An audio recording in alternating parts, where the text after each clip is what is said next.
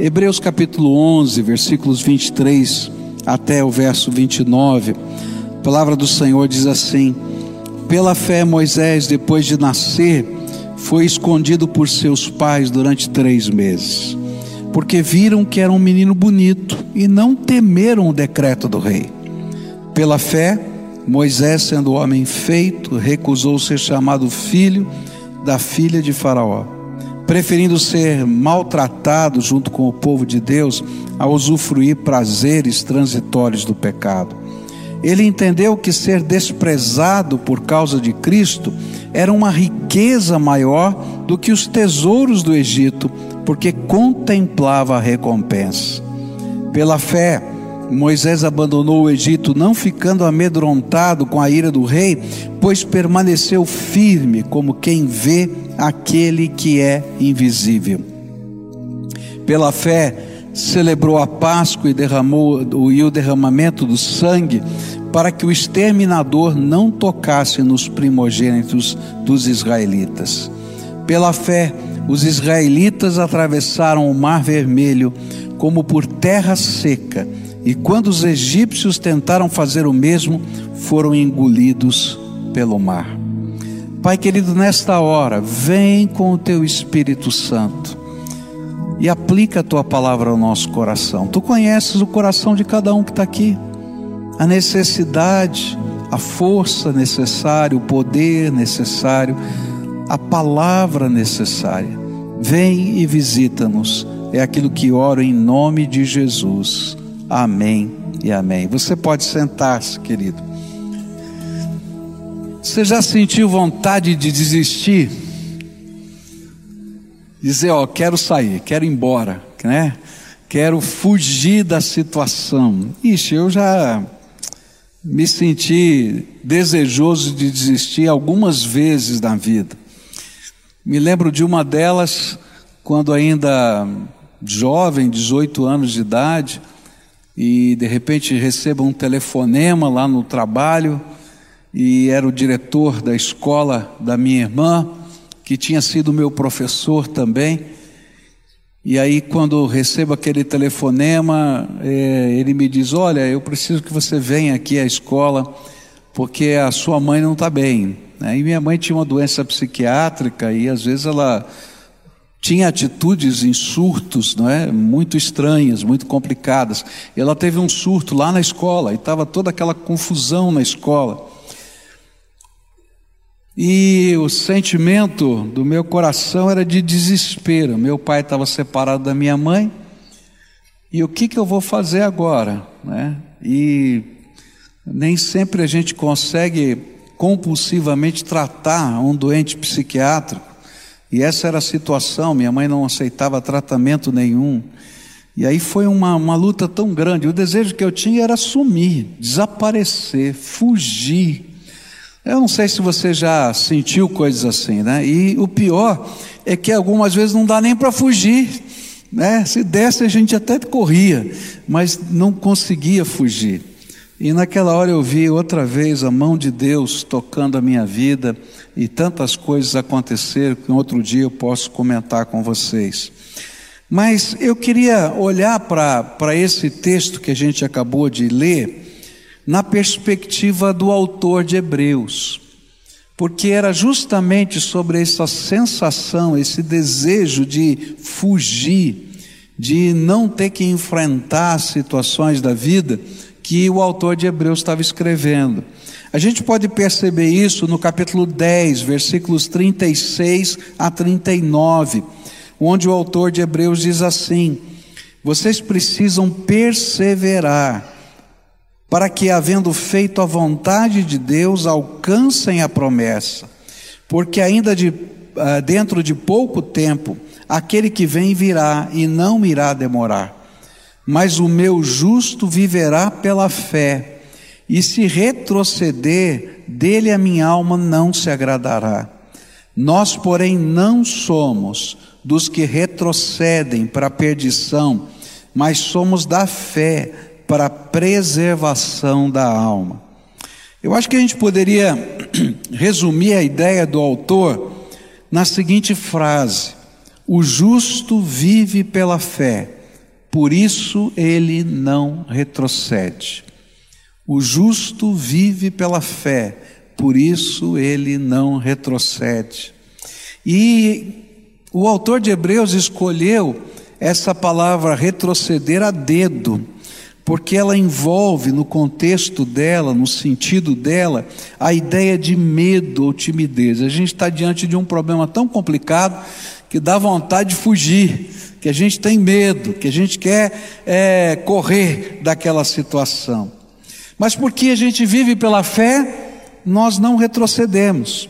E aí então o autor de, exemplo, de Hebreus começa a nos dar uma série de exemplos de fé. E ele vai apresentar para a gente o capítulo 11, a galeria da fé. E vai mostrar para a gente os recursos que essa fé nos dá para a gente manter-se firme no meio das batalhas da vida.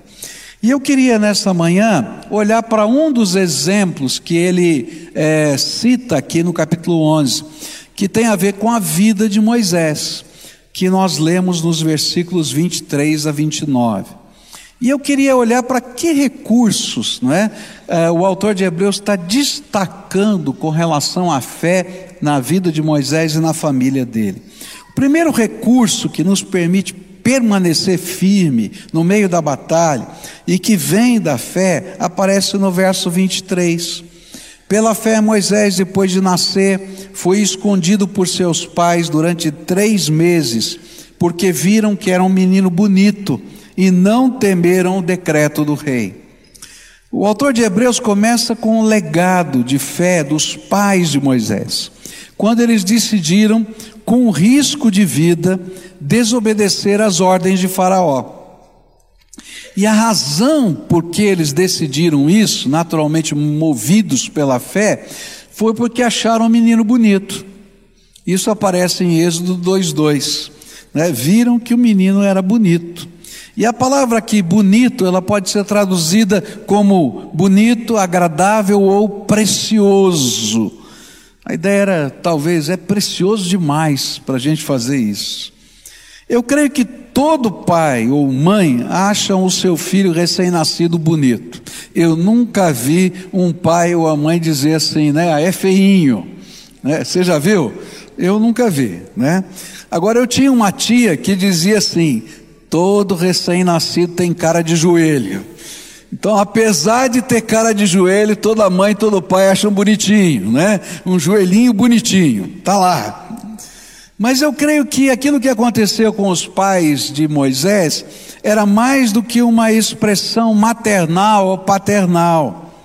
Eu creio que era algo de Deus que estava acontecendo no coração deles. Tanto que o autor de Hebreus vai dizer que ocorreu pela fé. Eu creio que quando a gente caminha nessa vida pela fé, Deus nos dá uma santa empatia irresistível que move o nosso coração. E foi essa santa empatia irresistível que moveu o coração dos pais de Moisés a tentarem fazer algo que é praticamente impossível. Esconder um bebê, bebê recém-nascido na sua casa. Eu me lembro que quando o Nicolas nasceu, né, o primeiro filho da Kelly, ele chorava muito à noite, mas chorava muito. Tanto que um dia uma vizinha dela bateu na porta para ver o que é que estava acontecendo com o bebê, né? E dando uma série de conselhos de como é que podia parar de chorar, não é? E eu fico pensando, quem é que controla o choro de um bebê à noite? Quem é que ia controlar o choro de Moisés à noite? Para esconder um bebê, dizer, nessa casa não tem um bebê. Né? Ou durante o dia, quem é que ia poder controlar isso? Ninguém tem esse controle. Mas o que eu creio é que quando nós caminhamos pela fé, nós somos movidos a fazer coisas em nome do Senhor, motivados por uma santa empatia, algo que nasce de Deus no nosso coração. E quando eu olho para a história, encontro tantos exemplos de como pessoas foram movidas por essa santa empatia da fé a fazerem coisas impossíveis, inimagináveis, porque foram movidos pelo, pela empatia, pelo amor, pelo sentimento gerado, e diziam: Olha, preciso fazer alguma coisa e eu vou fazer alguma coisa em nome de Jesus. Eu creio que os grandes ministérios sempre nasceram assim, e os pequenos também. O Senhor nos dá dons. A palavra de Deus diz que todo mundo recebeu pelo menos um dom, e às vezes o dom fica guardado no armário. Mas o que faz a gente colocar em prática o dom é quando essa santa empatia vem dentro de nós e diz assim: eu tenho que fazer alguma coisa. E a gente começa a colocar o nosso dom em exercício. Eu me lembro, por exemplo, da história de uma jovem crente chamada-se Florence Nightingale. Ela era uma enfermeira e ela se voluntariou para atender os soldados britânicos que estavam é, na guerra da Crimeia. E ela foi para lá, para aquilo. E aquele tempo a guerra era um pouco diferente, se fazia uma trincheira de um lado, uma trincheira do outro lado, e aí tentava se sair da trincheira, da trincheira na direção do inimigo, e aí os atiradores dentro da trincheira matavam as pessoas ou feriam no meio daquele campo entre as duas trincheiras. E era possível ouvir à noite o gemido dos feridos, gritando, chorando, pedindo socorro, mas ninguém tinha coragem de atravessar o campo, porque o inimigo estava do outro lado e se alguém tentasse se levantar, atiravam e matavam, e era outro ferido que o outro morto no meio do campo. E aí essa moça não conseguia ouvir os gemidos. E uma santa empatia nasceu no coração dela. E ela tomou uma decisão maluca. Ela se vestiu completamente de branco, pintou uma cruz vermelha no seu peito e na sua roupa. Até então, os enfermeiros, os médicos não usavam esse símbolo, nem usavam o branco. E ela pegou uma lanterna e saiu da trincheira dos ingleses, na direção do campo, com a lanterna acesa sobre ela, com aquela roupa branca para todo mundo ver, com aquela cruz vermelha, e ela começava a socorrer tanto os feridos ingleses como, quanto os inimigos, e tratava de todos. E apesar das ordens de que era para tirar, nenhum soldado tinha coragem de atirar, porque sabia que, quem sabe, no dia seguinte ele estaria no campo e havia alguém como um anjo que chegava lá para socorrê-los. Que coisa doida! Mas sabe o que eu creio?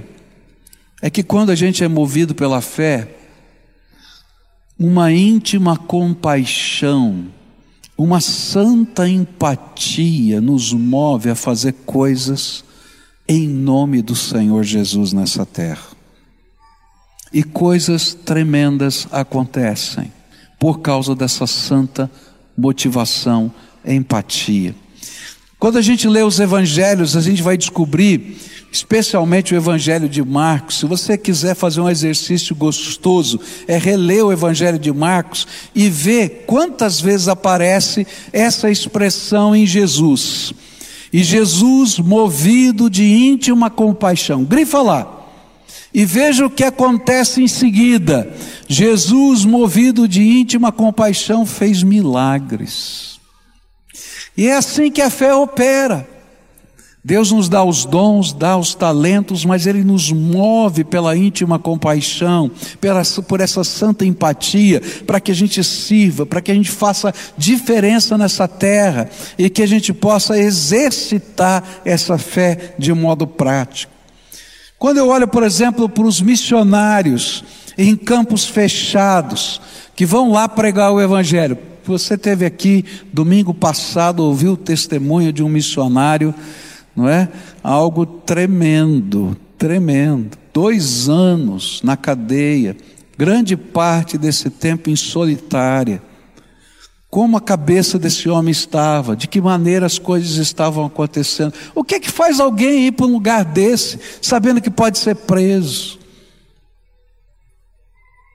Só a fé que nos move numa íntima compaixão, de dizer: olha, tem perdidos que vão para o inferno e que precisam que alguém leve a palavra de Deus. Por isso eles estão lá.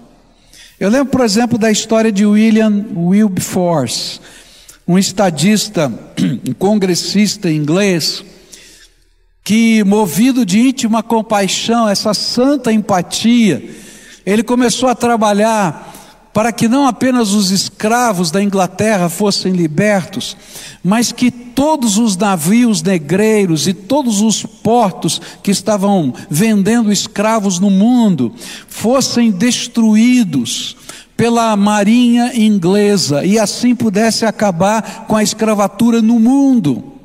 E durante 14 anos, a proposta dele no Congresso era rejeitada, mas ele orava com um grupo, ele se reunia com pessoas e ele era movido de uma íntima compaixão que não o fazia desistir e uma fé que um dia aquela lei passaria.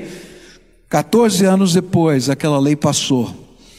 E praticamente a escravidão no mundo acabou, porque a marinha inglesa começou a destruir todos aqueles que faziam a mercância de escravos. Eu fico pensando, por exemplo, na escola alemã de Curitiba. Eu não sei se você sabe, mas a escola alemã de Curitiba foi a primeira escola no Brasil a alfabetizar mulheres a primeira no Brasil, com uma permissão do imperador Dom Pedro II para poder alfabetizar mulheres. E sabe por quê? Porque os pais queriam que os seus filhos, homens e mulheres, pudessem ler a Bíblia e pudessem viver a fé segundo a palavra de Deus. E a escola existia porque eles queriam que os seus filhos, claro, fossem educados, mas acima de tudo pudessem ter conhecimento da palavra de Deus. Por isso fizeram o impossível. Conseguiram uma permissão do imperador para que as suas filhas pudessem aprender a ler e escrever. E abriu-se a porta para as mulheres no Brasil aprenderem a ler e escrever. Tem muita gente fazendo diferença nesse mundo pela fé. Mas uma fé que Deus derrama graça, dons, mas que nos move em íntima compaixão. E numa santa, num santo sentimento de empatia. E quando Deus faz isso, a gente tem que avançar e não retroceder. Então, se o Espírito de Deus tocar o teu coração, não fica perguntando quem vai fazer alguma coisa por isso. Entenda que Deus está dizendo: Eu escolhi você para começar, e atrás de você virão outros. Mas a gente é movido pela fé a viver uma paixão, uma compaixão, uma santa empatia. Daqui a pouco a gente vai celebrar a ceia do Senhor, e na celebração da ceia do Senhor, a gente vai ter que aprender de novo, a gente vai lembrar outra vez que Jesus também teve que tomar decisões assim. Lá no jardim do Getsemane, ele podia retroceder. Lembra que ele orou? Pai, passa de mim esse cálice. Ele estava vendo tudo o que ia acontecer com ele. Mas quando a gente vive pela fé e a gente vive essa íntima compaixão, essa santa empatia, não dá para retroceder. E foi por isso que ele disse: Não seja feita a minha vontade, mas a tua, Senhor.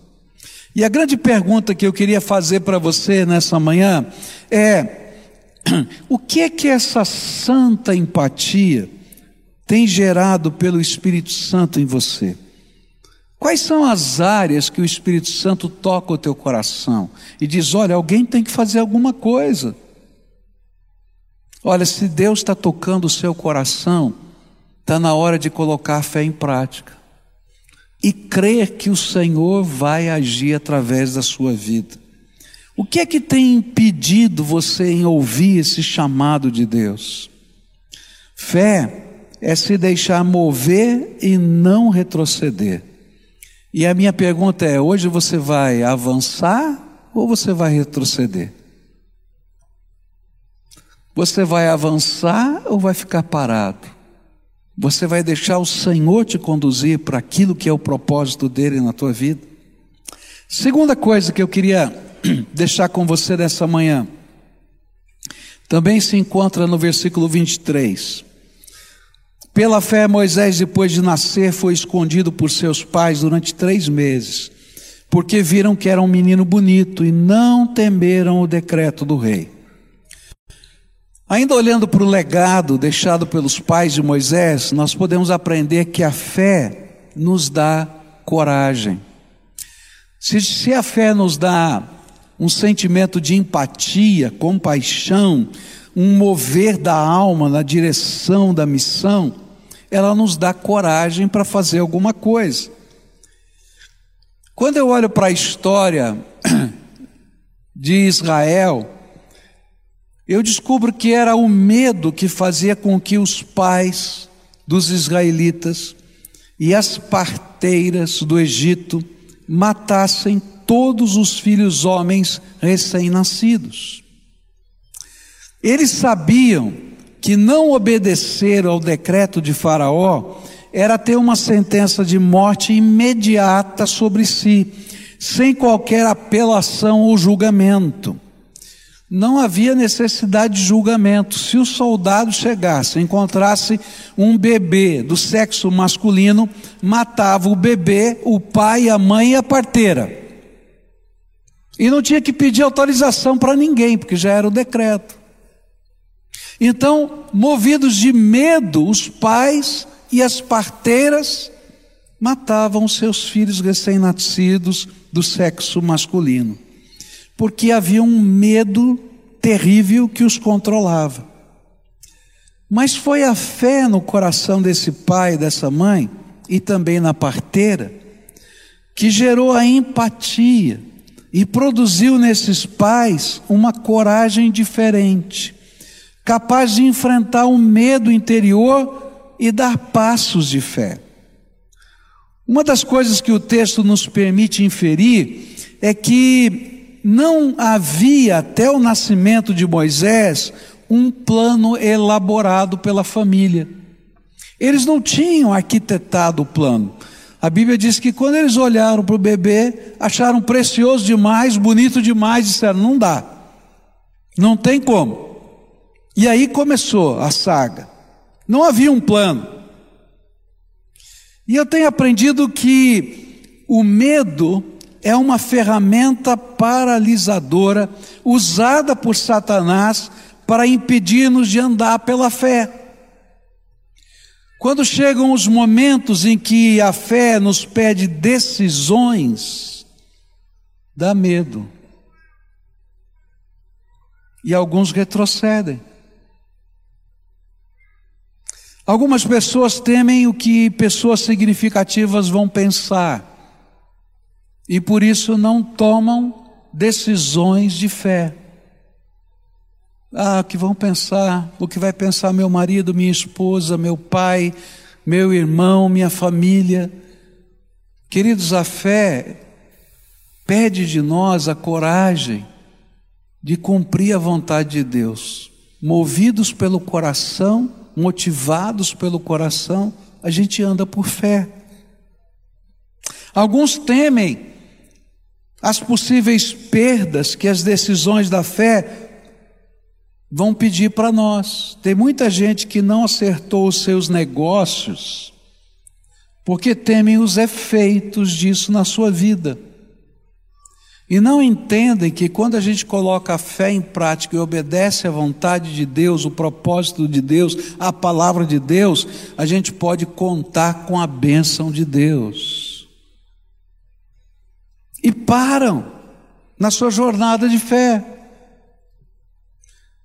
Alguns temem que Deus fale.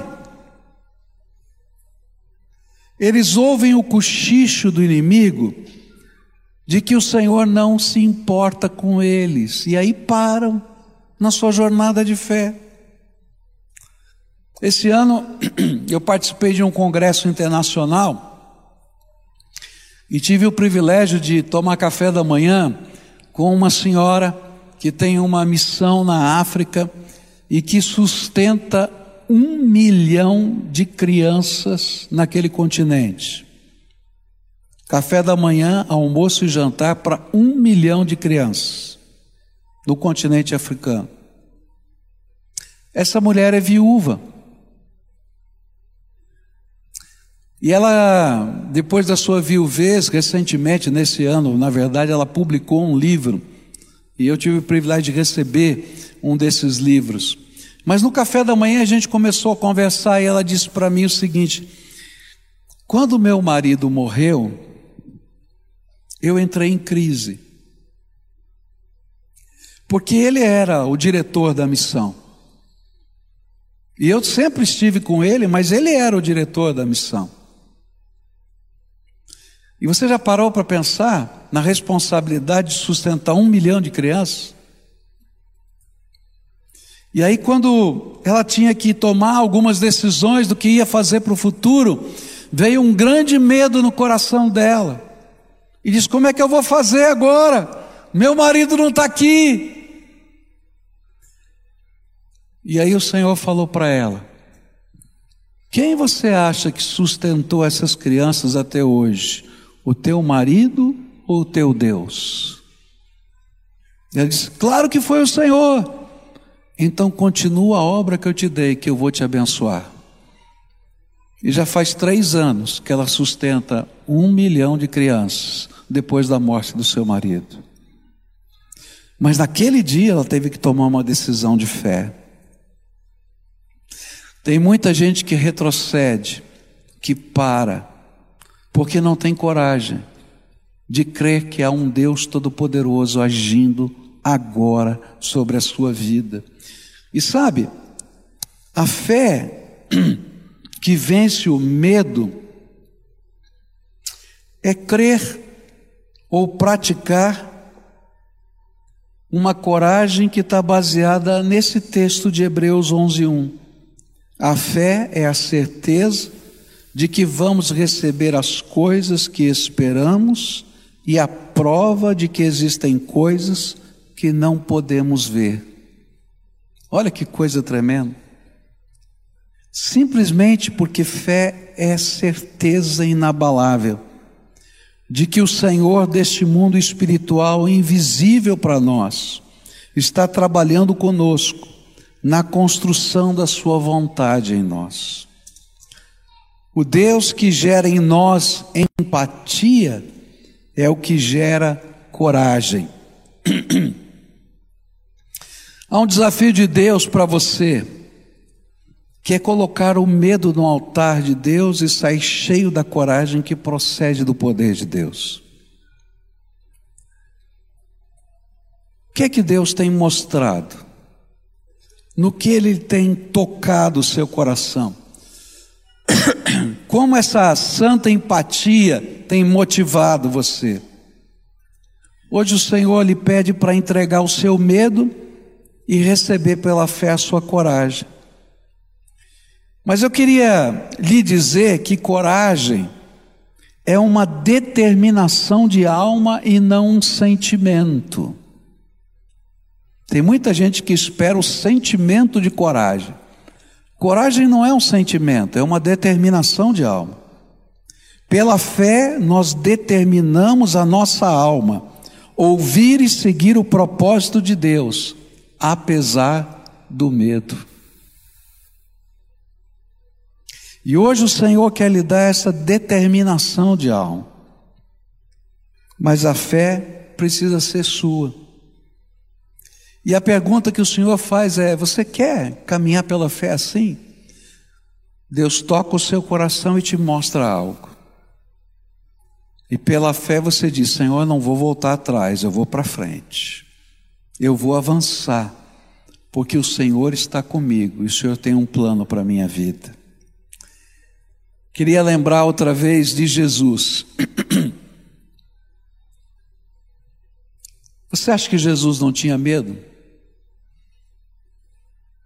Quando ele estava no jardim, a Bíblia diz que o seu coração estava tão aflito, tão angustiado, que o seu suor virou gotas de sangue. Havia uma dupla natureza em Jesus. Ele era o perfeito homem e o perfeito Deus. Com o perfeito homem, ele tinha medo. Tinha medo do sofrimento, da dor, da vergonha. Ele tinha medo, como eu e você tinha, temos. Mas ele tinha a percepção do projeto de Deus. E então ele toma uma decisão que, apesar do medo, ele ia para a cruz, para que eu e você pudéssemos ser salvos.